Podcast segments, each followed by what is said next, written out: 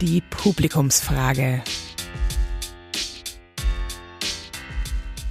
Hallo und herzlich willkommen zu einer neuen Folge Musalek und Tietze, der Publikumsfrage. Hallo, Herr Professor Musalek. Hallo, Frau Tietze. Ich habe eine Frage mitgebracht von Lisa. Die lese ich mal vor. Und zwar, wie weiß man, wann der richtige Zeitpunkt ist, um mit einer Therapie aufzuhören? Ich stelle die Frage gleich mal an Sie. Das ist einer der allerschwierigsten Fragen, die zu beantworten sind, denn das muss individuell abgestimmt sein. Also es ist praktisch nie eine Entscheidung nur einer Person, sondern es ist eine Entscheidung zwischen dem Therapeuten und äh, der äh, zu Therapierenden zu fällen ist.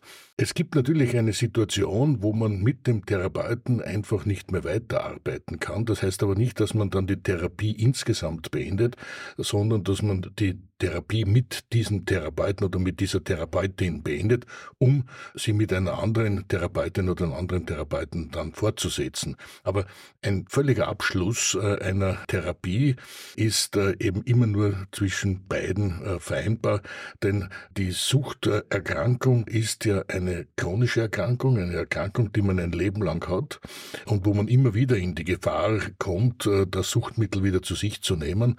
Also äh, es ist in jedem Fall eine sehr lang dauernde äh, mhm. Therapie. Das finde ich spannend, weil das ist bei mir momentan eigentlich auch Thema. Ich bin ja seit über vier Jahren jetzt mit, mit meiner Therapeutin und das ist ein sehr enges Verhältnis für mich. Also das ist, ich glaube, ich habe sehr viele Emotionen, positive für sie. Und bei mir zum Beispiel, also die Abstände werden immer größer. Ich merke das auch. Und ich habe aber dann quasi so ein bisschen manchmal, naja, Sehnsucht. Aber ich möchte sie nicht loslassen. Also im Sinne von, mir tut es sehr gut, dass ich alle paar Wochen so einen Rückhalt habe. Ist das dann eigentlich gesund oder in Ordnung, dass ich quasi nicht loslassen möchte? Oder ein Zeichen, dass ich weiterhin einfach auch das so machen kann. Wir müssen ja sehr unterscheiden äh, zwischen der Abhängigkeit äh, vom Therapeuten und einfach einem sehr guten und äh, innigen Kontakt beziehungsweise einer guten Beziehung mhm. Zum Therapeuten oder zur Therapeutin. Abhängigkeit, da muss man sehr vorsichtig sein, da muss man auch dagegen arbeiten. Das ist auch einer der wesentlichsten Aufgaben des Therapeuten, ah. hier das abzuschätzen, ja. wie sehr gerät jetzt die zu Therapierende in eine Abhängigkeit von mir und das muss dann auch angesprochen werden. Was man richtigerweise macht, ist genau das, was sie tun, nämlich, dass man die Intervalle mhm. zwischen den einzelnen Sitzungen immer länger werden lässt und es gibt dann einen gewissen Rückhalt. Man hat dann diese ja. Sicherheit, ich kann jederzeit zugreifen, wenn ich es brauche. Aber ich muss nicht unbedingt. Denn diese Abhängigkeit hat natürlich sehr viel mit dem Ich muss jetzt zum Therapeuten gehen, denn sonst schaffe ich es einfach nicht. Deshalb äh, ist es so wichtig, dass man das möglichst vermeidet. Mhm. Ich muss gestehen, das hatte ich am Anfang schon. Also als ich mitten im Burnout war, hatte ich einmal die Woche. Also das war sehr oft für mich. Und da ging es gar nicht ohne. Also da war ich dann sehr verzweifelt, zum Beispiel, wenn ich nicht meine Stunde hatte. Aber jetzt werden die Abstände immer länger.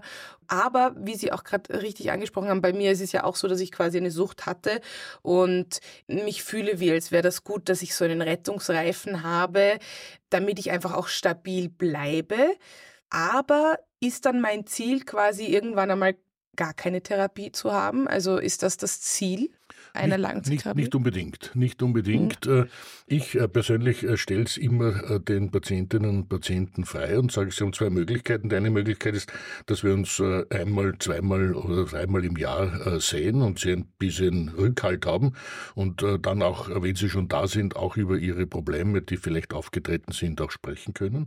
Oder eben, sie wollen es lieber ganz alleine versuchen, können dann natürlich auch wieder kommen, mhm. wenn sie in eine Notsituation kommen. Das heißt also nicht, dass man quasi die Türe zuschlägt und die ist dann für immer verschlossen und dann darf man sie überhaupt nicht mehr öffnen. Mhm.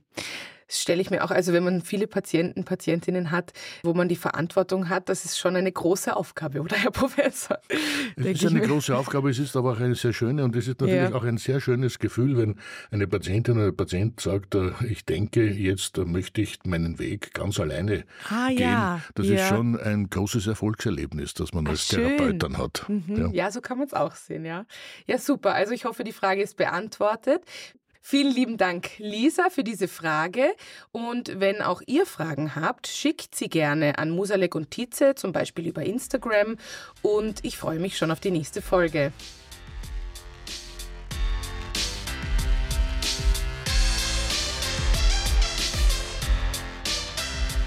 Musalek und Tietze im Rausch des Lebens ist eine Produktion von Happy House Media.